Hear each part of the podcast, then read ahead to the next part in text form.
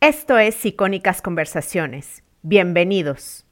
Es lo mismo que en los destilados. Si el vino está caliente, te vas a ver más alcohólico. Si no le pones hielo a tus cubas, pues te vas a ver más alcohol. Siempre muy importante la temperatura. En vinos tintos, si son jóvenes, debe de estar a 18 grados centígrados. Si pasan ya por barrica, puedes ir jugando con un poco menos, unos 19, 20 grados, depende si es crianza, reserva o gran reserva. Esto es Emprende Bonito Radio. Yo soy Jessica Nogués, fundadora de Emprende Bonito. Si eres emprendedora o quieres emprender, este espacio es para ti. Vas a encontrar consejos prácticos de negocio, aprenderás de los expertos con los que hablaré y además encontrarás recursos, ideas e inspiración para tu crecimiento personal. Para más información, sigue Emprende Bonito en Instagram y en Facebook. Recuerda que emprender juntas es más bonito. Bienvenida.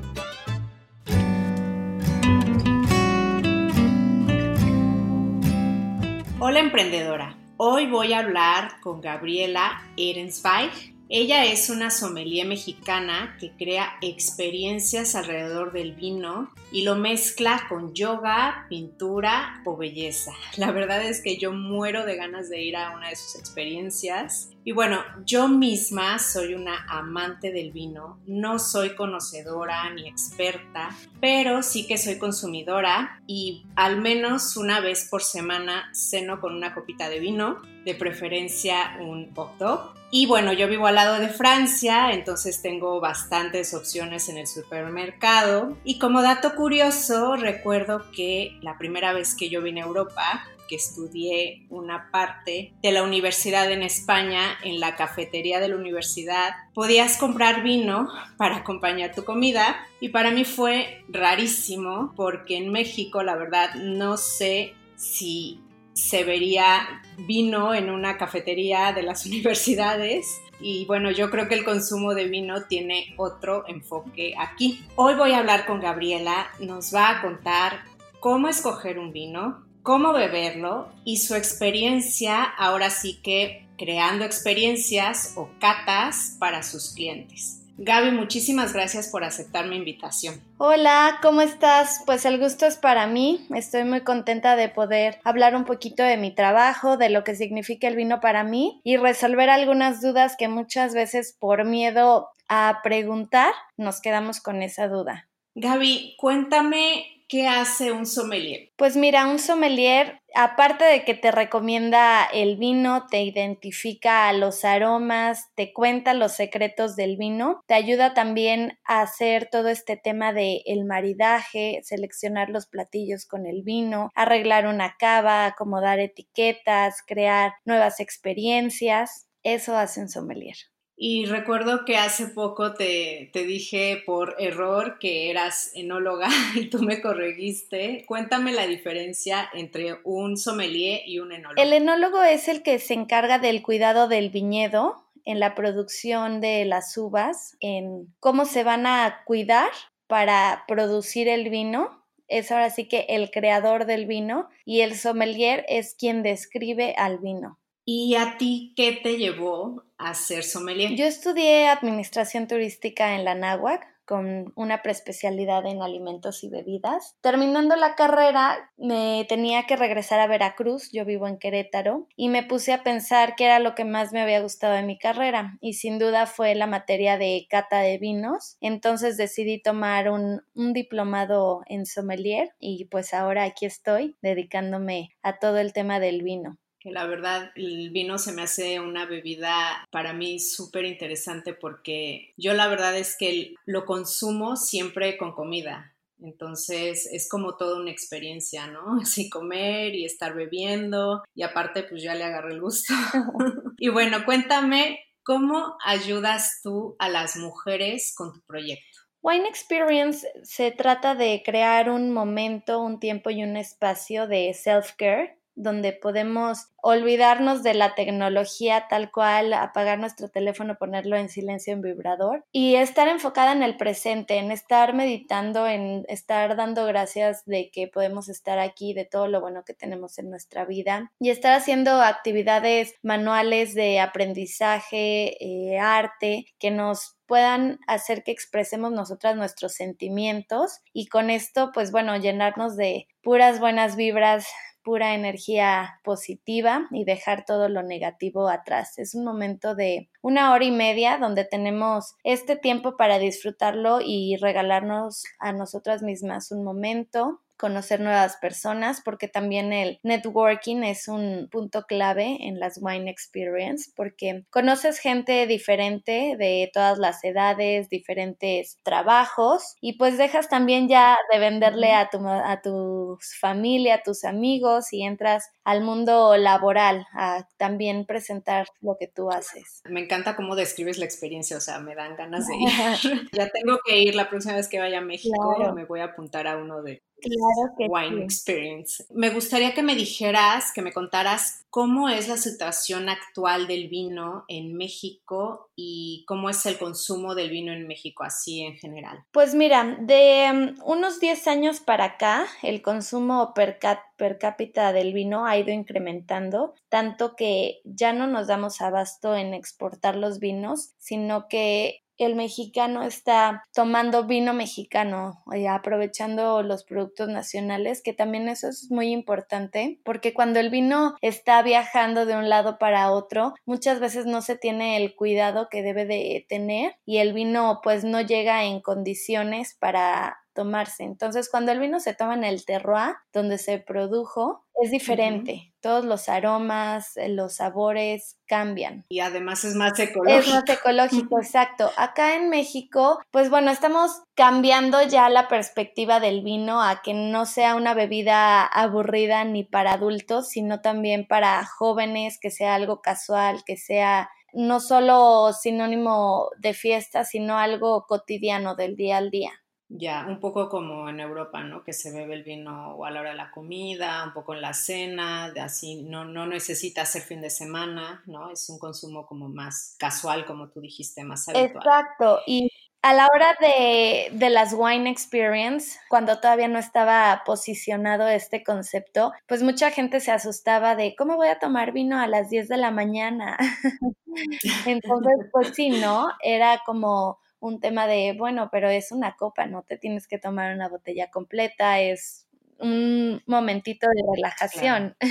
Claro, o sea, una botella para cinco personas. Exacto. Y ahorita que estamos hablando de México, me entró la duda, ¿se cocinan platos mexicanos con el vino? Pues bueno, ahorita con todo el tema de la comida gourmet, tenemos muchos platillos que sí utilizan el vino, por ejemplo, hacer, dejar marinando las carnes en alguna salsa con vino, también hay algunos restaurantes que le ponen vino al mole, tenemos pues recetas también del nogada que le ponen el jerez, tenemos varias recetas mexicanas que sí utilizan vino. Así nada más como experiencia, yo por ejemplo uso vino para cocinar, para el ragú, que es una salsa italiana, la, conocida como la salsa boloñesa, le pongo un poco de vino tinto y por ejemplo cuando cocino risotto, que es un arroz italiano, también le pongo vino, vino blanco. Entonces, sí, la verdad es que cambia el sabor, queda delicioso. ¿Y por qué decidiste crear experiencias y qué emociones ves que tienen las asistentes después de asistir a una de tus experiencias? Aquí en Querétaro hacía falta la parte de crear estos eventos divertidos, que puedas aprender cosas nuevas. Eh,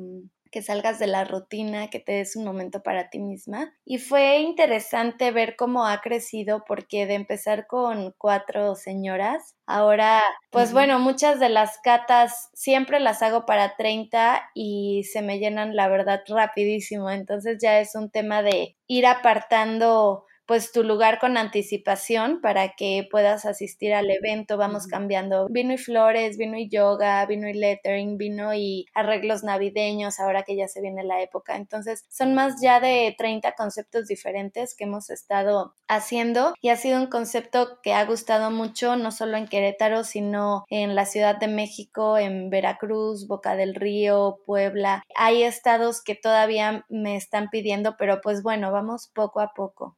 Claro, y, yo creo que las mismas que van a tus catas luego repiten otra cata, ¿no? O sea, se va pasando el boca a boca. Es 50% personas que han ido ya a las catas y un 50% de gente nueva. ¿Y siempre son mujeres? Siempre son mujeres las que, hago en la mañana, porque bueno, las que son mamás, amas de casa o muchas veces emprendedoras, es más fácil para ellas en la mañana que en la tarde, porque pues en la tarde ya los niños requieren pues bueno que los lleven a las actividades, obviamente disfrutar el tiempo con ellos. Y en la mañana te digo, es una hora y media, no dura más, que tienes tú para disfrutar este momento. ¿Y cómo creas y organizas una de estas experiencias? Así de la A a la Z, ¿cómo es tu proceso creativo? Realmente son actividades que me gustan a mí, que me gusta compartir con otras personas y que creo que pueden aportar algo bueno a tu vida, ¿no? Porque muchas veces a lo mejor queremos intentar hacer arreglos de flores, pero no nos animamos porque un curso es como varias versiones, ¿no? Entonces te enseñamos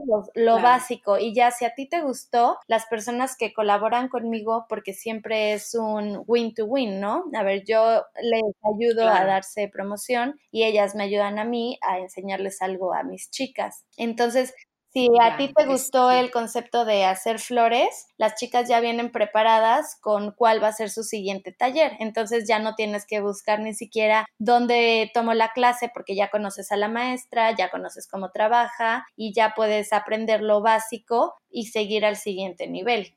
Está súper bien eso de estar colaborando y llegar a nuevas audiencias gracias a, a las colaboraciones, me encanta. Sí, la verdad. ¿Cómo encuentras a tus clientes? Las chicas que van a mis catas por Instagram. La verdad es que como solo son 30 lugares, publico las invitaciones en mi Instagram. Y bueno, antes de esto, les envío las fotos del evento pasado y les envío ahí en ese mailing la invitación, que quienes fueron tienen la primicia de poder asistir a la cata. Dos días después subo la invitación y la verdad es que solo tengo 15 días de exposure de la invitación, no más ya de ahí es donde...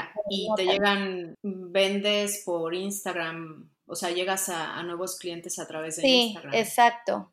Es tu principal red social por Exacto. ahora, ¿no? Veo que le estás invirtiendo y la verdad es que estás eh, subiendo contenido, la verdad es que muy bueno. Ahora sí vamos a cultivarnos un poquito y quisiera que habláramos sobre las buenas prácticas con el vino Imagínate que tengo una cena en casa y me quiero lucir y llega la hora de comprar el vino. Descríbeme qué debo de hacer desde el momento de elegir el vino en el supermercado hasta el momento de beberlo en la cena. O quizá me tengo que ir un poquito más atrás, no tanto de elegir el vino en el supermercado, quizá lo tengo que ir pensando desde el momento que estoy cocinando la cena, no lo sé.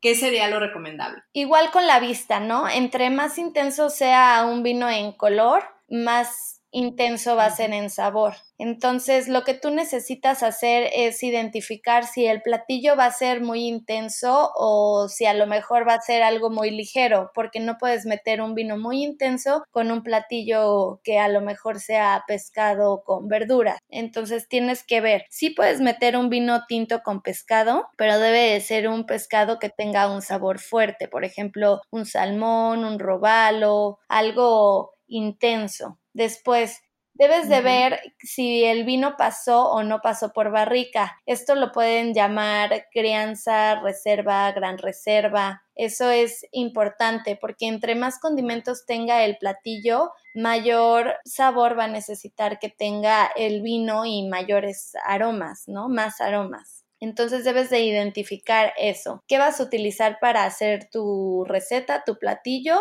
Si va a ser algo intenso o si va a ser algo ligerito. Si va a ser algo ligero, puedes también meter un blanco, un rosado. Como aperitivo, siempre les recomiendo iniciar con un vino espumoso porque, bueno, el tema de la acidez es algo importante. Cuando los vinos tienen un grado alto de acidez, te hacen salivar y a la hora que tú estás salivando, estás haciendo que tus jugos gástricos empiecen a funcionar y esto te va a ayudar mucho con la digestión. Entonces, estás empezando ya el proceso de la digestión antes de que luego tenemos la cena intensa y nos sentimos todos satisfechos, muy llenos y eh, pues bueno, no se trata de eso, ¿no? Sino de disfrutar. Y en vino espumoso, tú recomiendas champaña, prosecco, cava, o sea, que es así como lo ideal para empezar. Pues depende de gustos. Por ejemplo, el prosecco es algo más ligerito, más afrutado. El champán utiliza el mismo método que cava, solamente que no puede ya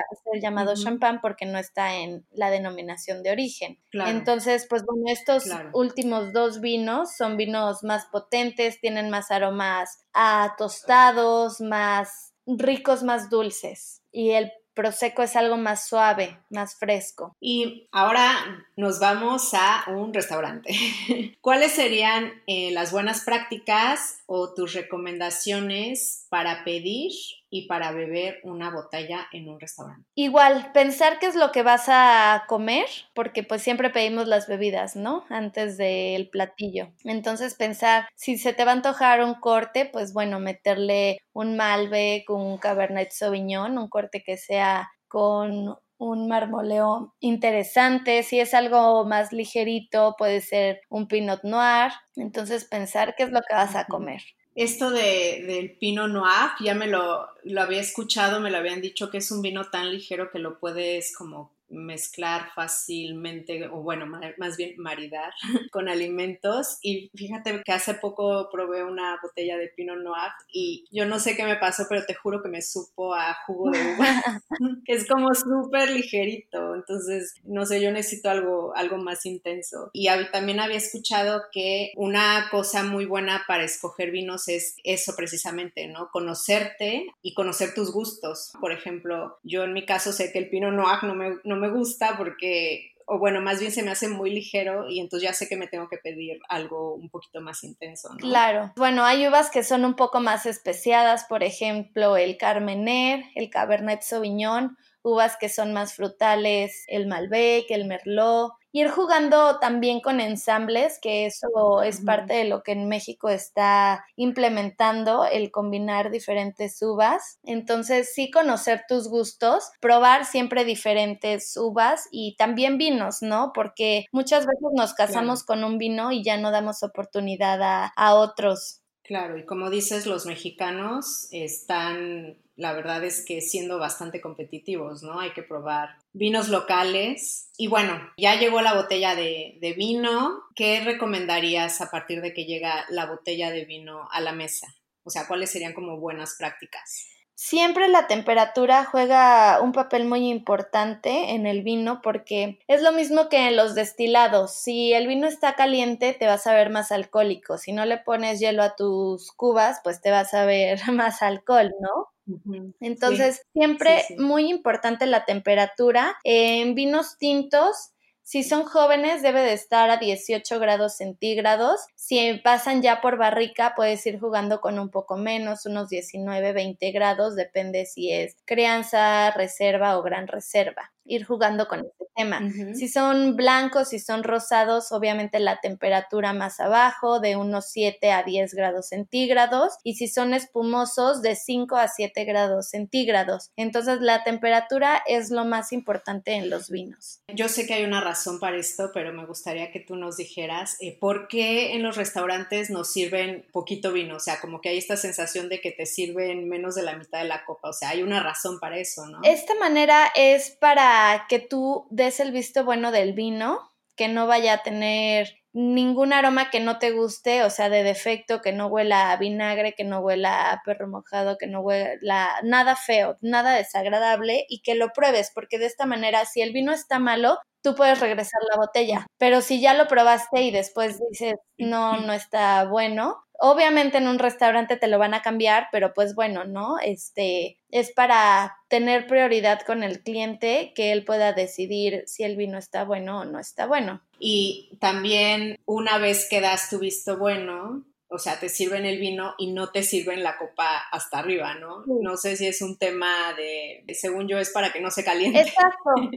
y que te vaya sirviendo poco a poco. Es lo mismo de la temperatura, el vino caliente no sabe bueno. ¿Cuáles dirías que son las diferencias entre los vinos europeos y los mexicanos? Otra vez de nuevo jugamos esta parte de poder hacer las combinaciones de las uvas. En Europa están ya muy posicionadas las regiones y las denominaciones de origen en cuanto que en esas regiones, por ejemplo, Rioja, Ribera del Duero solo puede utilizar tempranillo, ¿no? Para crear sus vinos. Es más bien un tema de calificar las uvas y acá en México es experimentar qué es lo que sale bien, qué se puede hacer, eh, experimentar tal cual, esa es la palabra, estamos experimentando. Esa parte se me hace súper interesante porque aquí como que todo ya tiene tantos años, hay como muchas reglas, Exacto. ¿no? En cambio, en el nuevo mundo hay más flexibilidad y, por ejemplo, también sé que, por ejemplo, aquí en, las botellas te ponen la región y en el Nuevo Mundo te ponen más el tipo de uva, ¿no? No sé eh, si a la hora de escoger vino eso lo hace más fácil, más difícil. ¿Tú qué opinas? Yo creo que sí es más fácil y hace también más ameno la forma de, de beber el vino, de ya no verlo como un tema de la alta sociedad, de algo inalcanzable, sino del día a día. Digamos que ya me convenciste, me quiero, quiero empezar a consumir vino, me gusta el vino y quiero empezar a tener una cava en casa. ¿Cómo empiezo a tener una cava en casa y cómo conservo el vino en casa? A mí siempre me pasa eso. Según yo, voy al súper, compro mil botellas, me regalan mil botellas y después de una semana cada vez mi cava va desapareciendo. Entonces, pues siempre es importante ir comprando vinos a la semana también para que no sea un gasto grande cuando, cuando ya se te acaben, sino ir rellenando la cava poco a poco. Si ves que probaste un vino y te gustó, irlo a buscar al supermercado o si tienes la oportunidad de comprarlo ahí mismo en el restaurante, llevártelo a casa. Entonces siempre ir rellenando la, la cava es importante. Puedes empezar a lo mejor con unas cinco botellas de vino blanco, otras cinco de vino rosado, unas cinco de vino espumoso y, e ir jugando, ¿no? Si te gustan a ti los vinos que pasen por barrica, pues comprarte unas 10 botellas que pasen por barrica y a lo mejor comprarte unas 5 de vinos jóvenes y así viceversa. Y por ejemplo, los vinos que pasan por barrica se conservan más, ¿no? Sí. O sea, los puedes tener en cava más tiempo. Exacto, esos vinos tienen este, un poder de guarda mucho más grande y de hecho, pues bueno, van sabiendo mejor. También un tip que me gustaría darles es siempre abrir las botellas que hayan pasado por barrica media hora antes de servirlas, porque con esto el vino va a empezar a respirar. O si tienen decantador, pues bueno, hacer esta parte de decantar el vino, que es despertar el vino. Como estuvo ya mucho tiempo guardado, está dormido y los aromas todavía no empiezan a evolucionar, sino hasta media hora después. ¿Y por qué guardamos los vinos de forma horizontal? Eso es algo muy importante y es del cuidado del vino. A la hora de poner el vino de forma horizontal, el corcho se hidrata y de esta manera no permite que el oxígeno pase al vino. A la hora de que el oxígeno pasa con el vino, el vino se echa a perder. Ya, entonces tenemos que guardarlo en un lugar donde no llegue la luz, en donde no haya como cambios de temperatura o donde esté caliente y guardarlos de forma horizontal. Exacto, todo eso. Y bueno, me gustaría que me contaras un poco de las diferentes copas para, para, beber vino, cómo es la del vino tinto, cómo es la del vino blanco o la de rosado, o sea, cuáles son las diferencias. Tenemos... Y, también si hay alguna razón para que, por ejemplo, la del vino sea más, la del vino tinto sea más como más grande. Sí, tenemos la copa globo, que es la que utilizamos para vinos tintos, rosados y blancos. Y entre más grande sea, pues bueno, mayor le va a caber el vino, ¿no? Para vinos tintos se deben de servir unos tres cuartos de la copa, dependiendo del tamaño, porque también hay copas demasiado grandes. De vinos eh, jóvenes es del que más se sirve, hablando de los tintos, Si pasan ya por barrica se sirve un poquito menos para blancos y rosados, el tema de la temperatura, por eso servimos un poco menos. Un tercio está perfecto si te sirven y es importante, pues bueno, ir rellenando, ¿no? Este, en cuanto se vaya terminando, para que el vino siempre esté a la temperatura correcta. Ese serían blancos, rosados y tintos en copa globo y lo que llamamos copa flauta, que son para vinos espumosos, prosecco, champán, cava. ¿Y hay alguna forma correcta de tomar la copa de vino? Sí, igual, para no pasarle el calor corporal, siempre tomarlo del tallo, que es el palito, o de la base, que es la forma circular que está en la parte de abajo, del tallo o de la base, porque si nosotros lo agarramos del globo, pues nosotros le vamos a estar pasando nuestro calor corporal y volvemos al tema de la temperatura bueno, ya estoy consumiendo vino, me tengo que hidratar porque me va a dar sed. ¿Es recomendable siempre tomar agua o podemos tomar otra cosa? ¿O tú qué recomiendas? Agua y les recomiendo mineral, que les va a ayudar más por el tema de, los minerales que contiene. Y también no ponerle... O minerales la con gas. con gas. Y no ponerle las rodajas de limón, porque entonces el sabor del vino se va a distorsionar. Entonces, el agua sin rodajas de limón. Ok, agua sin, bueno, normal, sin nada, de preferencia con gas y si no, pues agua Exacto, para también mantenerte hidratado, evitar la cruda.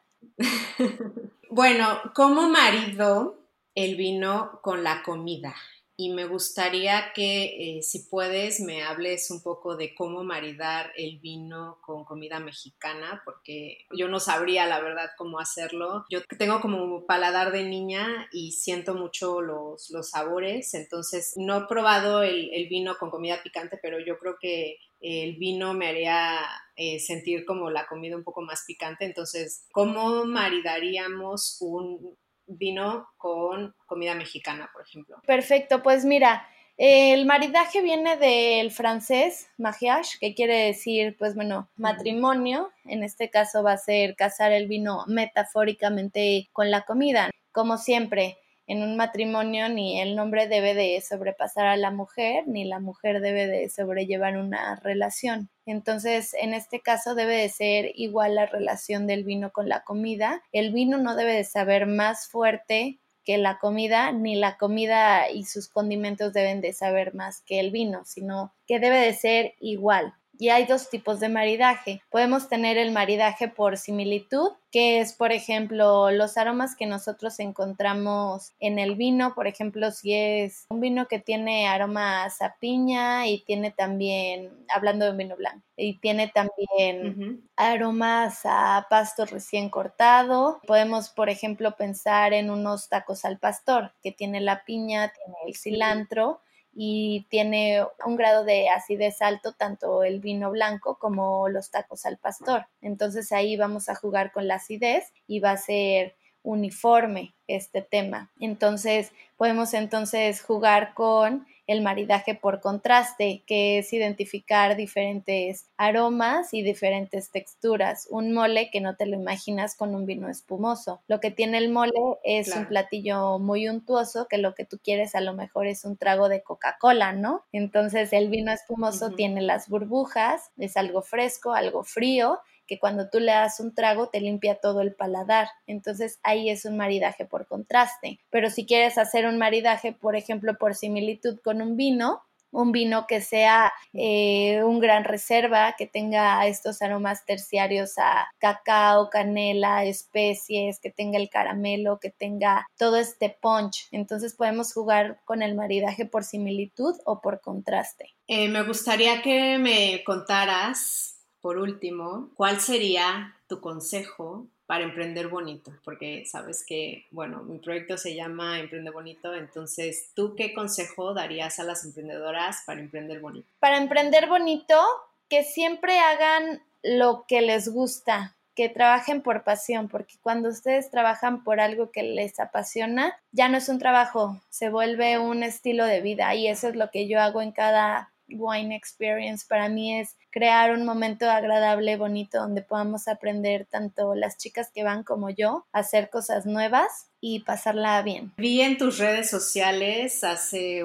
varios meses, no sé, tres, cuatro meses, que hacías una experiencia con vino y postres. Cuéntame un poco de eso, porque normalmente no se nos ocurre maridar un vino con algo dulce. Entonces, ¿cómo le hiciste? O sea, ¿qué vino usaste? Si estoy tomando, comiendo el postre, ¿qué vino puedo tomar? Sé que, por ejemplo, en Italia hay un vino específico que no sé si se llama vin santo o vino santo, no recuerdo exactamente, que se mezcla así como con unas galletas. ¿Cómo le hago para consumir vino con algo dulce? El vino debe de ser que sí tenga un poco más de azúcar residual, ya sea un oporto, un cosecha tardía, para que el dulce se quite y no te sepa ahora sí que muy intenso en sabores dulces puede ser ese tema o puedes también elegir vinos rosados que sean un poco más suaves. Ese día nosotros maridamos con un vino que se me hace buenísimo en cuanto a precio-calidad, es el L. Acheto White Sinfandel. Es un vino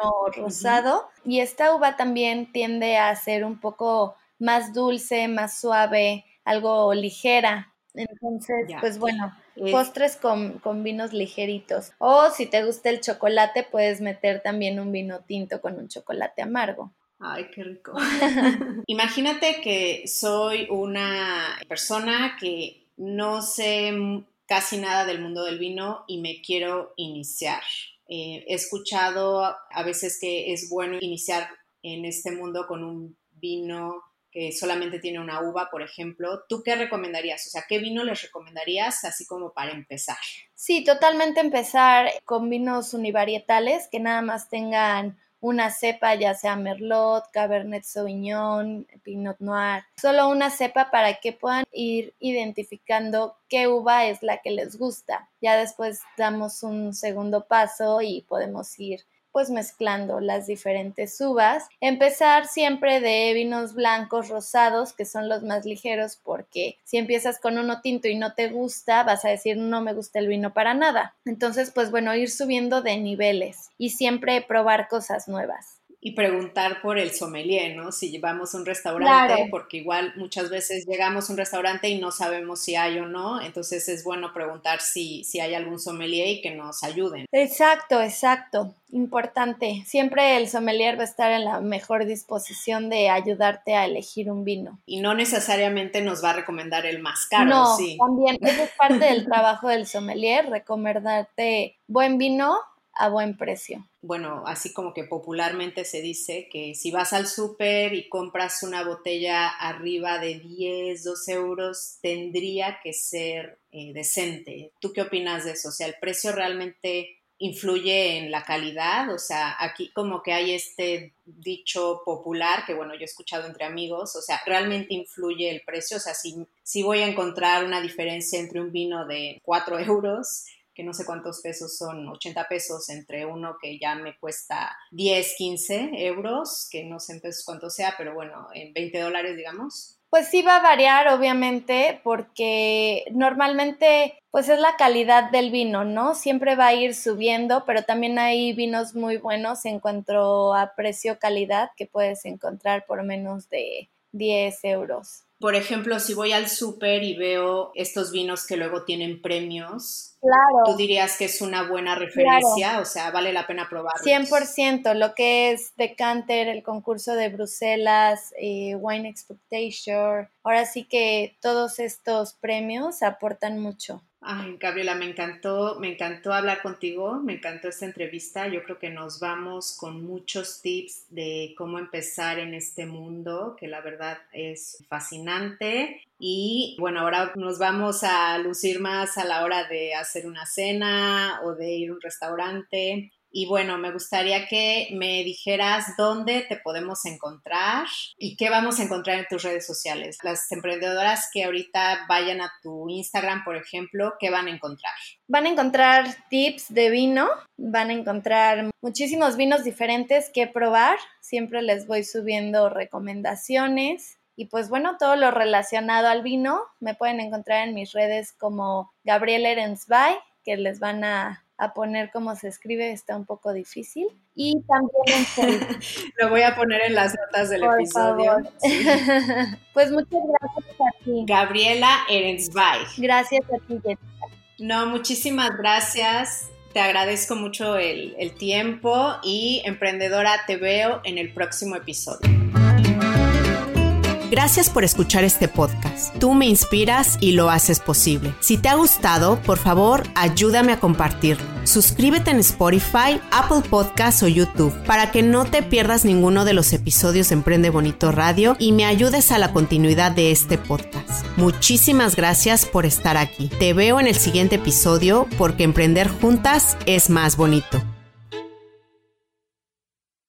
Gracias por escuchar icónicas conversaciones en donde exploramos ideas clave y hacks para una vida plena y con propósito. Sapiencia y ciencia para la vida. Asegúrate de no perderte ningún episodio suscribiéndote en tu plataforma de podcast preferida.